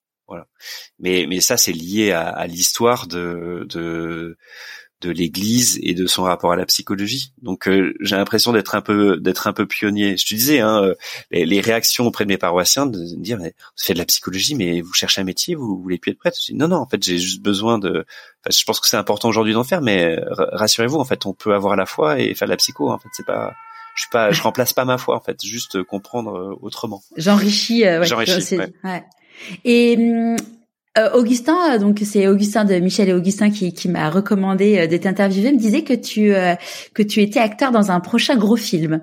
Alors je peux pas trop en parler. C'était petit teasing, mais. euh, je je peux pas pas trop parler de de de de de, de fait. Enfin, il y a eu une. J'ai rencontré euh, l'année. Enfin, comment ça s'est passé? Euh, l'année dernière, euh, enfin il y a quelques années, euh, Augustin, enfin j'organise, pardon, c'est un peu décousu, euh, j'organise depuis plusieurs années un événement qui s'appelle le Dimanche des Curieux. Et ce dimanche des curieux, j'invite les paroissiens à venir à la messe. Il y a quelqu'un qui euh, qui connaît pas l'Église. Et ce jour-là, je m'adresse pas à mes paroissiens, je m'adresse et on je m'en fous qu'ils soient 10, 20 ou 30 ou 40 ou 50 ou 100 dans l'Église, mais je m'adresse à ceux qui ne viennent jamais à l'Église et on essaie de tout faire pour que euh, les codes soient accessibles. Parce que tu vois, quand t'as pas été à l'Église pendant 20 ans, tu rentres dans une église, t'as les gens, ils sont debout, ils sont à genoux, euh, euh ils répondent des trucs, tu sais plus. Euh, euh, le Seigneur soit avec vous, tu sais pas quoi dire. Enfin, tu vois. donc en fait, c'est Augustin m'a dit, en fait, quelqu'un qui va plus à l'église, il a perdu les codes, donc il faut qu'on l'aide. Il faut qu'on lui redonne un petit peu une explication et qu'on lui permette de vivre ça euh, autrement. T'as as, l'impression d'être disqualifié au bout de dix minutes, quoi. Euh, et donc, du coup, on a créé cet événement euh, sur l'intuition d'Augustin. Euh, et, donc depuis plusieurs années, une fois par an, euh, les paroissiens viennent avec des gens qui sont qui sont pas euh, qui sont pas croyants ou plus pratiquant. Euh, et euh, dans ce cadre-là, un jour, euh, Augustin a invité quelqu'un qui s'appelle Roberto Surleo, qui est producteur de comédie musicale, qui a produit la comédie musicale Lourde sur la vie de Sainte Bernadette et qui a actuellement produit la comédie musicale qui s'appelle Je vais t'aimer à partir des chansons de Michel Sardou, qui est un type euh, super, quoi, qui est un type euh, extrêmement euh, sympathique, un homme de foi, inspirant, etc., qui est venu. Et puis, il se trouve que c'est un ami de Gad Elmaleh, et un jour, Gad Elmaleh euh, lui dit tiens, j'aimerais bien pour un projet euh, rencontrer un prêtre. Et là, euh, je reçois un texto euh, un jour et Roberto a dû lui dire ah bah écoute euh, j'étais dans une paroisse qui était sympa et, et, et, donc du coup je reçois un texto en disant bonjour je m'appelle Gadel Malé je suis comédien j'aimerais bien rencontrer un prêtre alors, comment tu réagis là quand tu reçois ça? Bah au départ, je pense que c'est une un fake news, quoi. Une blague, ouais. Quelqu'un qui, qui s'est un peu moqué de moi, mais Augustin m'avait envoyé un texto en me disant tu dois être contacté, voilà, c'est pas une blague. Et euh, et alors je peux pas vous parler du projet parce que tant que tant que tant que lui communiquera pas dessus, je peux pas le faire.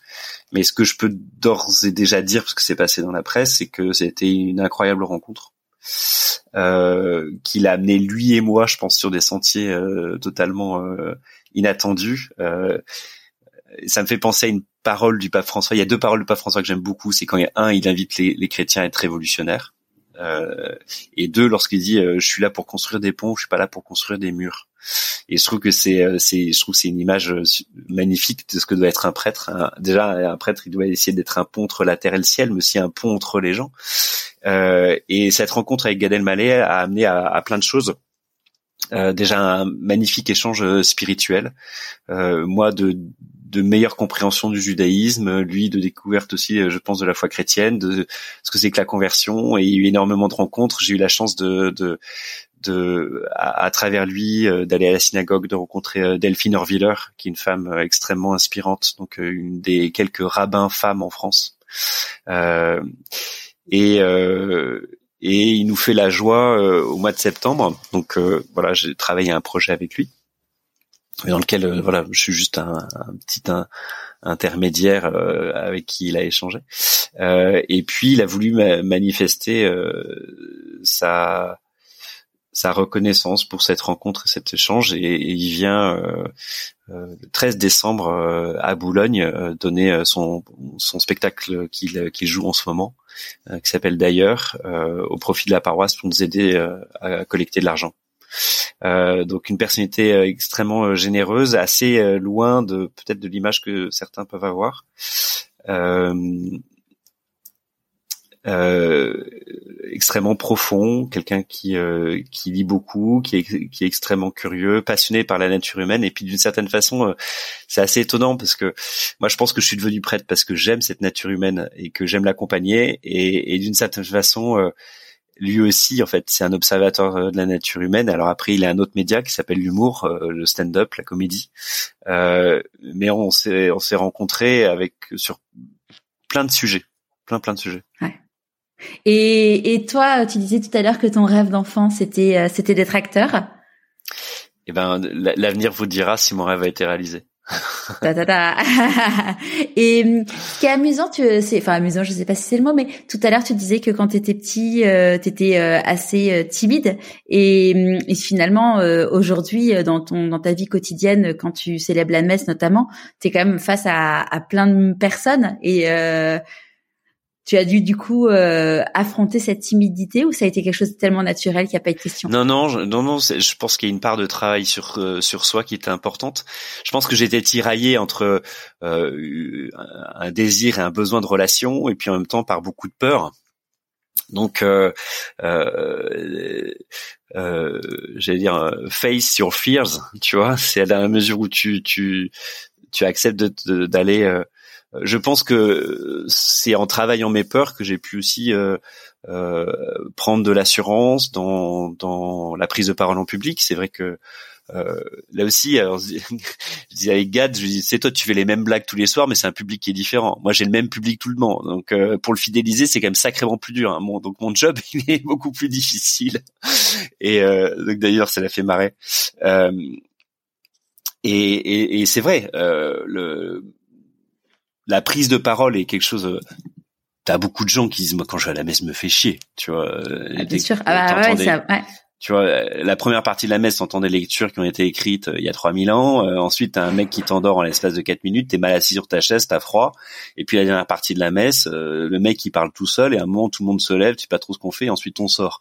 Donc c'est sûr que il y a, y a l'enjeu de, de, qualifier la prise de parole. Elle est aujourd'hui extrêmement important dans un monde d'électricité et puis dans un monde où, en fait tout tout est intense. Quand tu regardes euh, les, formats vidéo sur internet ils sont très courts ils sont toujours euh, coupés pour que pour que ça soit euh, le maximum d'informations euh, même visuel pour que tu sois stimulé donc en fait la messe c'est l'anti insta euh, donc euh, comment tu fais pour rendre attractif un truc qui est à l'antipode des codes qui répondent à la stimulation, aux émotions, aux sensations euh, Et, et, et c'est vrai qu'aujourd'hui dans l'Église catholique, on est peu formé à la prise de parole en public. Euh, et moi, je suis allé euh, voir un petit peu ce que faisaient nos amis anglo-saxons et nos amis protestants, notamment aux États-Unis et en Angleterre. Euh, et j'ai cherché, euh, sans, sans, sans, devenir la caricature du prédicateur euh, téléévangéliste américain, mais en, même temps retrouver l'art de la parole. et c'est quelque chose que j'ai cherché à travailler, qui m'a demandé de faire un travail sur moi. et voilà, prise de parole en public, c'est pas une science, hein, c'est un art. Donc bah, je pense que j'ai progressé. Après, je pense qu'il y a encore du travail. C'est vrai que c'est un vrai, euh, c'est un vrai enjeu. Moi, je vois, tu vois, on va la, quand on va à la messe à Marseille, on a un prêtre qui est hyper pédagogue, à la fois avec les enfants qu'avec les parents. Et, hum, et l'autre jour, on était à la campagne, mes parents disent aux enfants, allez, on va à la messe. Mais en même temps, euh, enfin, je le connais, le prêtre de la campagne, et il a, il a la moyenne d'âge de ses, de ses paroissiens. Et clairement, mes enfants ils me disent, on n'a pas envie, mais en même temps, je les comprends tellement parce que euh, tu vis tellement pas le même moment. Et, et tu vois, en revenant à Marseille, euh, euh, bon bah je me suis, euh, c'était suite à mon burn-out. Quand je vais à la messe, j'ai l'impression de, de, faire des moments de méditation. Tu vois, je, en fait, il y a beaucoup de choses où je me dis ça résonne énormément entre tout ce qui est développement personnel, prendre du temps, réfléchir et tout. Et tu te dis ouais c'est c'est finalement c'est alors moi je parle de la messe parce que c'est ce que je connais, mais j'ai un peu l'impression de vivre des moments de développement personnel euh, avec des codes d'avant, mais finalement on, on c'est cohérent. Ouais, ouais, mais en fait, le, tu vois, la, spiritualité, euh, la religion, la foi, le développement personnel, la psychologie, euh, c'est c'est des choses qui sont connexes, hein, euh, et donc euh, ça s'exclut pas. Moi, ça m'est même arrivé. Euh, tu as un moment, euh, euh, j'ai un, bah, c'est Augustin euh, qui me dit ah je me suis mis à petit à petit bambou. Alors je commence à le charrier en disant mais attends tu pries jamais, tu te mets à petit bambou. Euh, pourquoi tu commences pas déjà par et donc je, je, me suis mis sur l'application petit bambou aussi un peu. Et ce qui m'a frappé, c'est de voir que dans les conseils qui sont donnés dans ces applications pour rentrer dans la méditation, t'en as 80%, peut-être même 90% que tu retrouves chez Sainte Thérèse d'Avila, chez Saint Jean de la Croix, chez Sainte Thérèse de Lisieux, tu vois, parce que ça parle de euh, la présence à soi, ça parle du rapport à son corps, ça parle de la respiration, ça parle de l'ouverture à l'intériorité, et donc tous ces thèmes-là, euh, tu peux, tu peux les, les, les, les déjà les, les vivre. Et ça m'arrive de dire à des paroissiens, mais t'as du mal avec la prière, écoute, commence par petit bambou. Ouais commence par retrouver le sens de la méditation et puis et puis tu, tu vas voir ça va te conduire mais euh, c'est c'est c'est important de voir justement si si si les cathos on veut pas avoir l'impression d'être une forme de citadelle assiégée tu vois dans un monde qui est devenu post-chrétien il faut plutôt travailler en termes de convergence qu'en termes de conflit. Et en fait il y a plein de lieux de convergence. L'écologie est un lieu de convergence le, le, euh, le, la méditation est un lieu de convergence. Euh, euh la, la, dimension, euh, ce qu'on appelle la doctrine sociale de l'Église, c'est-à-dire euh, tous les éléments de la foi chrétienne et de l'Évangile qui peuvent inspirer des réflexions sur sur l'organisation de la vie sociale, c'est un point de convergence. Donc donc ça, c'est nos points de force. C'est marrant, tu vois, euh, l'été dernier, enfin, il, y a, il y a un an et demi, j'ai suivi euh, une formation de psychologie positive où il parle énormément de tout ce qui est gratitude. On parle énormément de la gratitude. nous, on appelle ça la, louange. C'est pareil. Ouais. Et puis, en fait, je me disais, mais mais quand j'étais petite et que dans mon école, parce que j'étais dans une école euh, catholique, on faisait le bénédicité avant chaque repas. Mais tu dis, mais en fait, c'est exactement, euh, enfin, c'est exactement ça. En fait, c'est euh, c'est juste que la forme et la forme est différente, mais mm. mais on faisait euh, la gratitude de dire merci, merci d'avoir la chance d'avoir à manger, tout ça. en fait, on, le faisait quand, on, enfin, moi, je le faisais quand j'étais petite, et c'est vrai que je le faisais plus, je le fais plus aujourd'hui, quoi. Mais mais tu te dis, oui, en fait, il y a plein de choses où tu te dis, mais mais oui, mais mais oui, mais c'est une évidence, quoi. Mm. Et et aujourd'hui, comment tu écoutes ton intuition? Euh, alors il y a, une chose, moi je suis un peu pris dans une spirale en ce moment entre euh, ma vie euh, d'étudiant, ma vie de curé de paroisse, euh, avec un projet immobilier sur le dos, etc. donc c'est vrai que je sens que je traverse une période où je suis un peu en carence justement d'espace.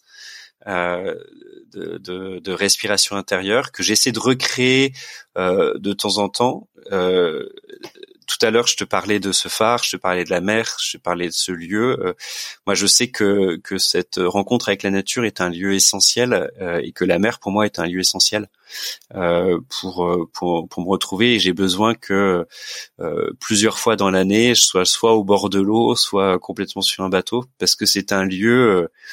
en fait, ce que j'apprécie dans la navigation, tu vois, c'est que euh, à voile. Hein. Moi, je suis pas sur un zod euh, en train de faire le kéké euh, en, devant les calanques de Cassis. Le, le, bateau à voile, tu es obligé de te mettre au, au diapason d'une temporalité qui est pas la tienne.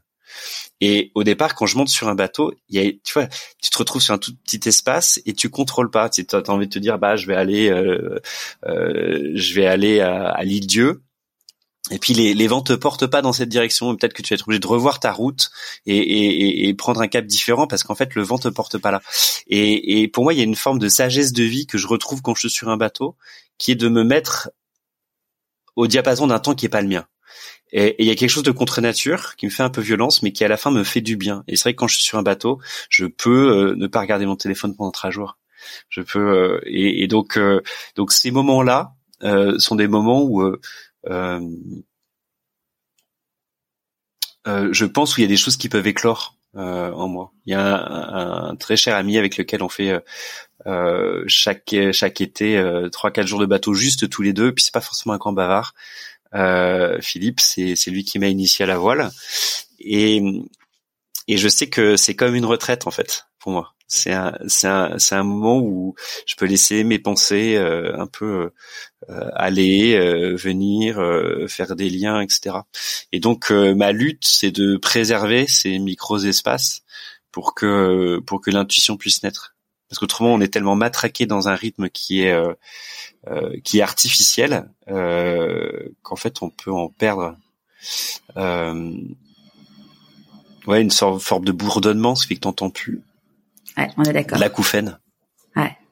Comment tu célèbres tes réussites? Avec des amis.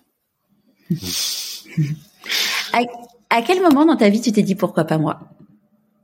Euh, je me suis dit au moment de euh, au moment du sacerdoce, enfin je veux dire euh, au moment de cet appel à 18 ans, euh, et, et, et, je me le suis dit aussi au moment de euh, de euh, psychologue, pourquoi pas moi? C'était, c'était, ouais, c'était euh, ce choix de m'inscrire en psychologie. Je me souviens très bien du lieu où j'étais où je me suis inscrit. Euh, j'ai eu l'impression d'ouvrir euh, une, un nouveau territoire, quoi. C'est quoi pour toi la réussite?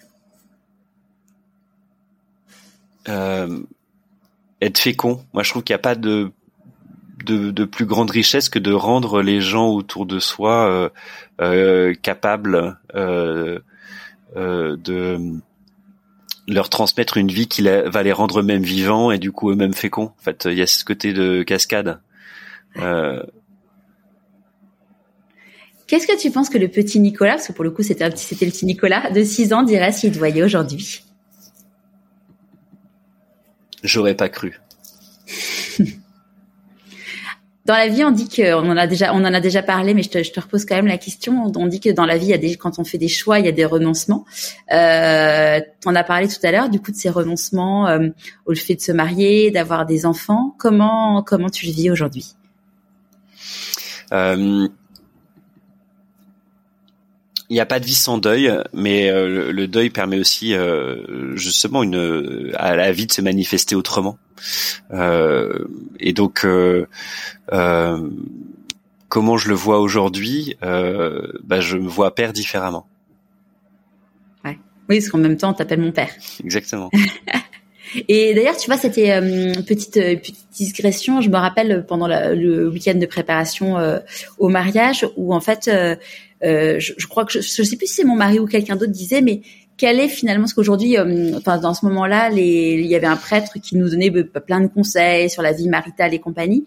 Et, euh, je crois que non, c'est quelqu'un qui disait, mais en fait finalement, euh, de façon très très enfin simple, mais pas, sans agressivité, quelle est en gros le, la légitimité d'un prêtre de d'accompagner à la enfin à la préparation au mariage, alors que finalement ils n'ont jamais été mariés?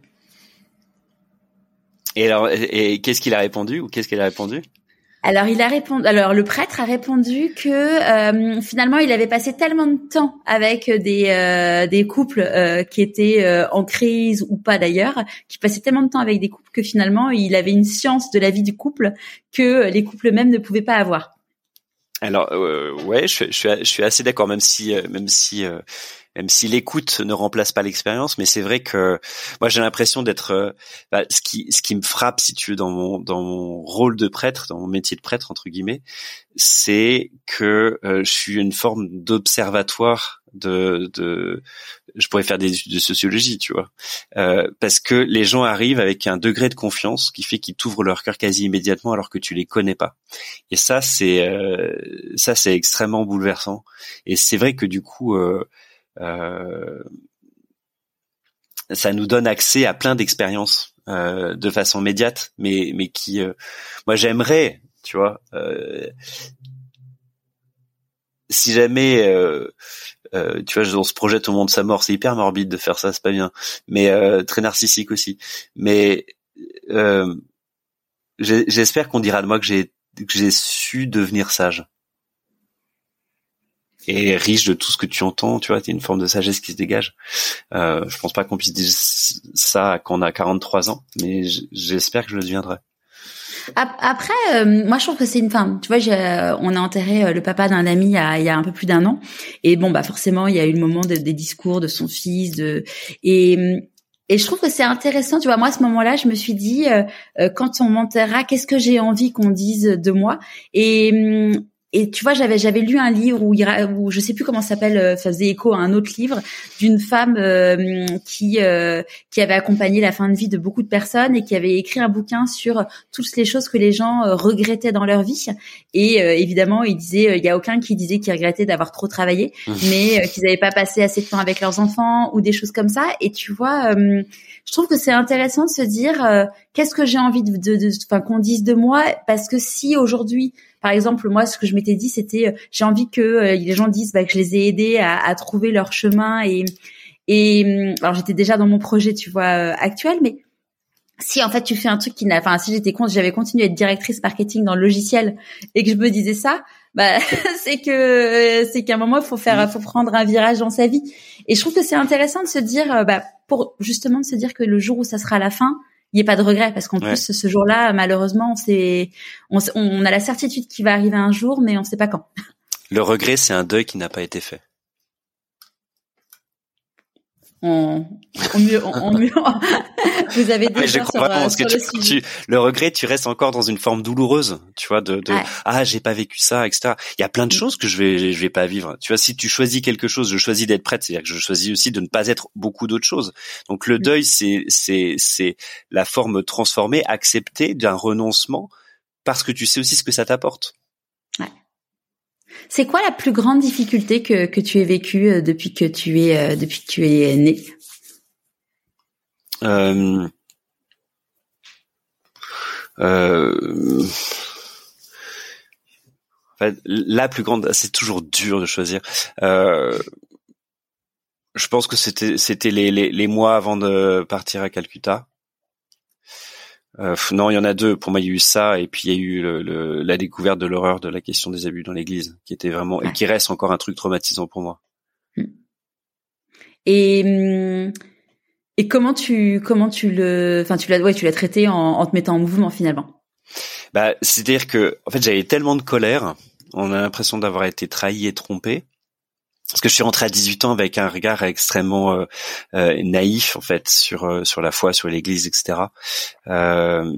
Et, et, donc du coup, moi j'ai l'impression qu'on avait un peu trompé ce, ce, jeune adulte, cet enfant qui avait fait confiance à une institution. et, et alors ce dévoilement, il a été progressif un peu. Il s'est pas fait en une fois. Et, et d'ailleurs, c'était une part de mes études, c'était de chercher à comprendre pourquoi j'ai pas vu en fait euh, tu vois un peu comme euh, euh t'as un frère qui est toxicomane, mais euh, la plupart du temps, c'est les amis de tes parents qui vont dire euh, non mais regarde euh, votre fils il déconne, mais toi t'es es, à côté donc tu vois pas. Et donc et donc ça j'ai trouvé ça extrêmement extrêmement difficile parce que c'était un dévoilement progressif et vraiment quand tu vois le truc tu te dis en fait moi j'avais j'avais j'avais que deux choix, c'est-à-dire que soit je quittais en disant cette institution est pourrie, je me soit j'essaie d'utiliser cette colère pour que ça ça devienne utile. Et en fait, mm. c'est ça qui a pris le pas dessus. C'est que, mais la colère, il y en a encore beaucoup. Ouais, de toute façon, c'est un sujet qui est tellement parce que euh, parce que parce que j'ai j'ai pu ça m'est arrivé de vivre dans un couvent avec euh, le, un prêtre à côté dont on a su après qu'en fait c'était quelqu'un qui, qui qui avait abusé de personnes, tu vois. Donc donc c'est c'est cette proximité physique, si tu veux, elle, elle, euh, et puis après, moi, j'ai l'impression d'être éclaboussé en permanente parce que parce qu'aujourd'hui, quand tu dis que t'es prêtre, euh, tu vois, ça c'est arrivé de, euh, plusieurs fois. T'es à une table de restaurant euh, avec avec une paroissienne entre guillemets en tout bien tout honneur, et puis tu sens le regard suspicieux des gens autour de toi. En disant, tu, tu vois euh, et, et, ça c'est quelque chose qu'on porte en permanence parce que tu as un certain nombre de personnes qui ont qui ont abîmé euh, du coup l'image de cette de cette profession et nous on doit porter euh, ces conséquences là et, et, et, recrédibiliser en fait notre euh, notre vocation. Et ça c'est un travail qui va mettre beaucoup beaucoup de temps Ouais, tu vois, c'est marrant. Enfin, c'est marrant, non, c'est pas du tout marrant, mais euh, euh, moi, j'ai appris récemment qu'une personne de ma famille, enfin même que deux personnes de ma famille étaient pédophiles, et euh, sur des personnes de leur euh, propre famille. Et hum, évidemment, bon, c'est c'est un cataclysme hein, quand mm. quand quand t'apprends ça. Et moi, j'en parle de façon très libérée, tu vois. Enfin, à mes amis, je leur raconte et et hum, et en fait, c'est fou parce que bah c'est, enfin c'est un peu comme le burn-out. Tu vois, moi, j'en ai toujours parlé de façon très libérée quand ça m'est arrivé. Et du coup, bah, quand on parle, ça libère la parole. Mmh. Et, et c'est incroyable de voir le nombre de personnes euh, dans mon entourage proche ou pas proche qui me disent, bah oui, bah moi, il y a mon oncle, moi, il y a ma tante. Euh, enfin, il y a telle personne, telle personne qui a été abusée. Et en fait, tu te rends compte que c'est un qu'on connaît tous quelqu'un, sans le savoir, euh, mmh. qui a déjà été abusé, en fait. Mais c'est ce que tu, j'ai, fait une homélie il y a quelques semaines autour de cette question-là, et j'ai, j'ai, à un moment j'ai dit mais statistiquement on est euh, tant de personnes dans l'Église, donc c'est à dire qu'il y aurait tant de personnes qui ont été qui, ont été concernées, et certaines ne l'ont dit à personne. Non. Et eh ben ça a pas manqué. Hein. À la fin de la messe, t'as deux personnes qui sont venues voir pour me parler de leur histoire ça me donne des frissons. Et ce qui est fou, c'est que tu vois, là en l'occurrence, euh, euh, la personne, enfin la personne que je connais, c'est cette personne-là, ça s'est réveillé à, je sais pas, à 45 ans. Il s'est, en fait, un, élément dans sa vie a fait ressortir le truc et il avait complètement occulté le truc, quoi. Ouais, c'est c'est ce qu'on appelle la dissociation traumatique. C'est fou. Hein. C'est des, ben, c'est des mécanismes qu'on connaît beaucoup mieux aujourd'hui, qu'on ne connaissait pas, d'où l'intérêt aussi de la psychologie. Hein. Euh, mais où tu peux euh, complètement, en fait, ça s'est pas, enfin, ça s'est imprimé dans ta mémoire, mais mais mais mais dans une partie de ta mémoire auquel tu as pu accès. Euh, et, et, tu vas avoir un élément qui, qui va qui va permettre à ça de, de revenir.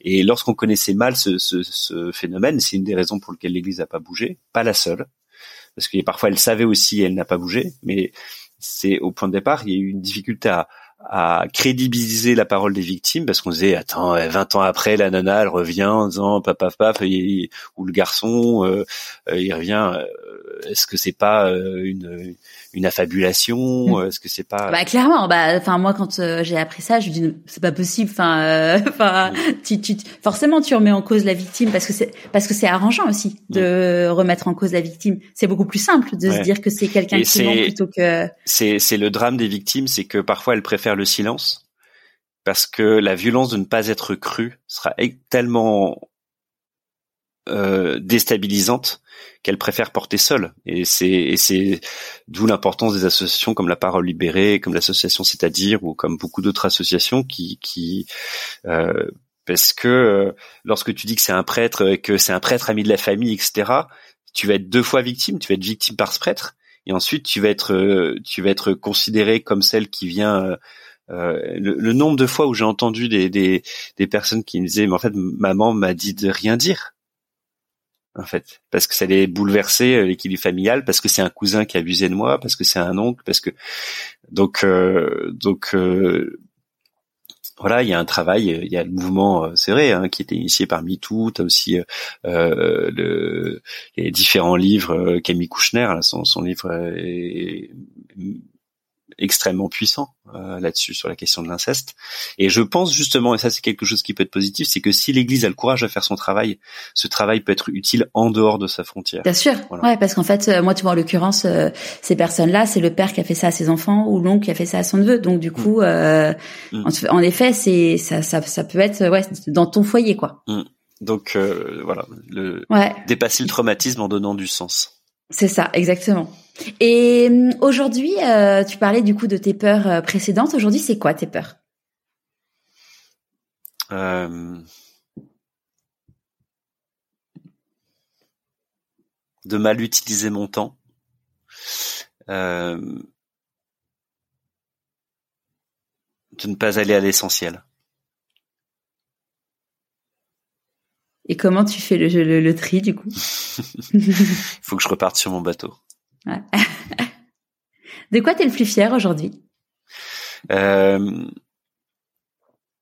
En fait, je suis très fier de ces études de psychologie, d'avoir eu le courage de, de de faire ce projet qui me tenait à cœur euh, au-delà des incompréhensions.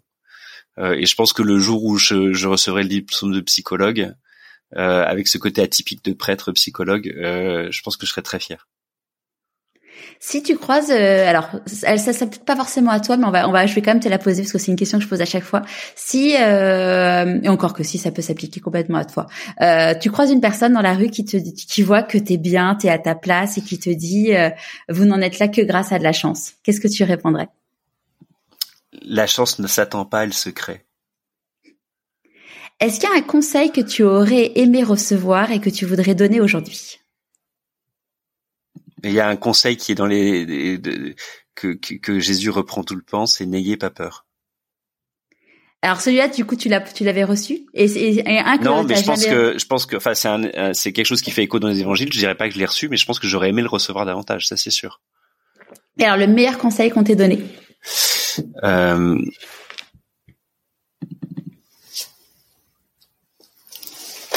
Euh... Ah, c'est difficile. Ah, euh, c'est pas vraiment un conseil, mais c'est euh, un échange qui m'a beaucoup. Euh, juste avant de partir en Inde, je vais voir un un, un, ami, le père Alexis, et, je lui quelqu'un qui a beaucoup compté, et, et, je lui parle un peu de mon incertitude, et il m'a dit simplement quoi que tu choisisses, je suis sûr que tu seras un bon père. Et en fait, ce que j'ai trouvé génial, c'est que c'est que il disait sa conviction en moi que je pourrais faire quelque chose de bon, en me laissant la possibilité d'interpréter dans quel sens je voulais être prêtre. Euh, et dans quel sens je voulais être père, et donc du coup euh, être prêtre. Et j'ai trouvé que c'était à la fois un conseil euh, qui n'en était pas un, mais qui me laissait libre, et j'ai trouvé ça génial. En fait, ce que je trouve génial bah, dans ton témoignage, c'est que c'est vrai dans un métier, mais c'est enfin et c'est vrai dans finalement dans dans quand t'es prêtre, c'est que finalement tu t'es créé ton propre euh, ton propre périmètre euh, de d'action. Et du coup aujourd'hui tu disais que t'étais pas à ta place quand t'étais enfin t'étais prêtre mais pas à ta place quand t'étais euh, dans à la, campagne, mais aujourd'hui t'as vraiment réussi à à, exercer tout ce pourquoi t'es fait et, et aider les autres dans ton périmètre. Ouais, et puis j'espère qu'il y a encore plein de mouvements qui vont se passer. Donc, euh, tu vois, j'ai 43 ans. Est-ce que, est-ce que je ferai une thèse de psycho? Est-ce que j'enseignerai? Est-ce que, tu vois, j'en sais rien. Mais euh, je, je suis assez curieux de ce qui va venir. C'est quoi tes prochains défis? Alors déjà réussir mon master, ça c'est mon prochain défi. Euh, et après, bah, là justement, je, je, me prépare une, une, étape de transition. J'aurais été pendant 13 ans euh, curé de paroisse à Boulogne. Je, je vais achever, euh, euh, je vais achever euh, mon temps comme curé en même temps que mes études, euh, donc euh, en août 2023. Et j'ai une grande page blanche derrière. Ça, ça pour moi, ça peut être assez angoissant parce que justement, tu je sais, pas, pas du coup où est-ce que tu vas aller? Non. Non, non, Comment ça se passe euh, justement du coup le fait de savoir où est-ce qu'on bah, tu discutes avec ton évêque, tu discutes avec ton supérieur. Bon, c'est c'est c'est un processus. Euh, je sais que la psychologie et la question du soin, euh, de, de l'accompagnement des victimes est quelque chose avec lequel je veux construire euh, la, prochaine étape, mais je sais pas comment. Et ça, ça c'est stressant pour moi. J'ai besoin de projets et là, je, je vois pas encore. Et tu peux te retrouver aussi bien euh, à Paris qu'à Marseille, qu'à qu'en Alsace ou? Ou à l'étranger. Ou à l'étranger, mm. d'accord. À suivre. Euh, ouais, à suivre. Euh, est-ce que tu as un conseil de lecture à, partager? Le dernier livre euh, que j'ai lu qui était bouleversant, c'est de Delphine Orviller, Vivre avec nos morts. justement sur sur son rôle de rabbin dans l'accompagnement et le deuil. Je trouve que c'est un c'est un livre extrêmement alors sur ce sujet-là, hein, mais extrêmement extrêmement inspirant. J'ai trouvé ça vraiment très fort. À qui as-tu envie de dire merci et pourquoi avant qu'on se quitte? J'aimerais dire merci à Augustin. Euh, parce que dans, dans cette constellation de, de personnes que j'ai rencontrées, euh, il fait partie des personnes qui euh, qui, qui, qui m'ont inspiré. Euh, on s'est rencontrés, je, je dirais pas qu'au point de départ on a eu un fit euh, en termes de personnalité. Moi, il m'impressionnait beaucoup. C'était le jeune entrepreneur qui était euh, qui montait. Moi, j'avais l'impression d'être aux antipodes. Et euh, Augustin, c'est quelqu'un qui euh, qui a une vraie curiosité pour les gens, pour les itinéraires et qui aime mettre les gens en relation les uns avec les autres, qui qui, qui crée plein de liens. et c'est quelqu'un qui, je trouve, prend du plaisir à se mettre au service de ses amis pour les faire grandir et et pour tout ce qu'il m'a apporté euh, ouais, j'aurais envie de lui dire merci.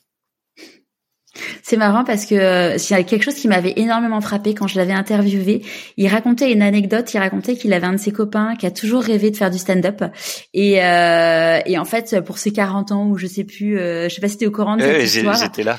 C'était là. Oui oui. Donc on, va raconter pour ceux qui n'ont pas écouté l'épisode où en fait il euh, son copain voulait, enfin, il arrivait pas à se lancer. Du coup il s'est arrangé avec sa femme pour pouvoir faire en sorte de louer une salle et euh, de lui dire bah vas-y la salle elle est réservée, lance-toi quoi. Ouais. Et, et, il s'est lancé. Et s'est lancé? Ouais, parce que du coup, j'avais pas eu la suite. Oui, parce que c'était en septembre, pas cette année, mais l'année d'avant.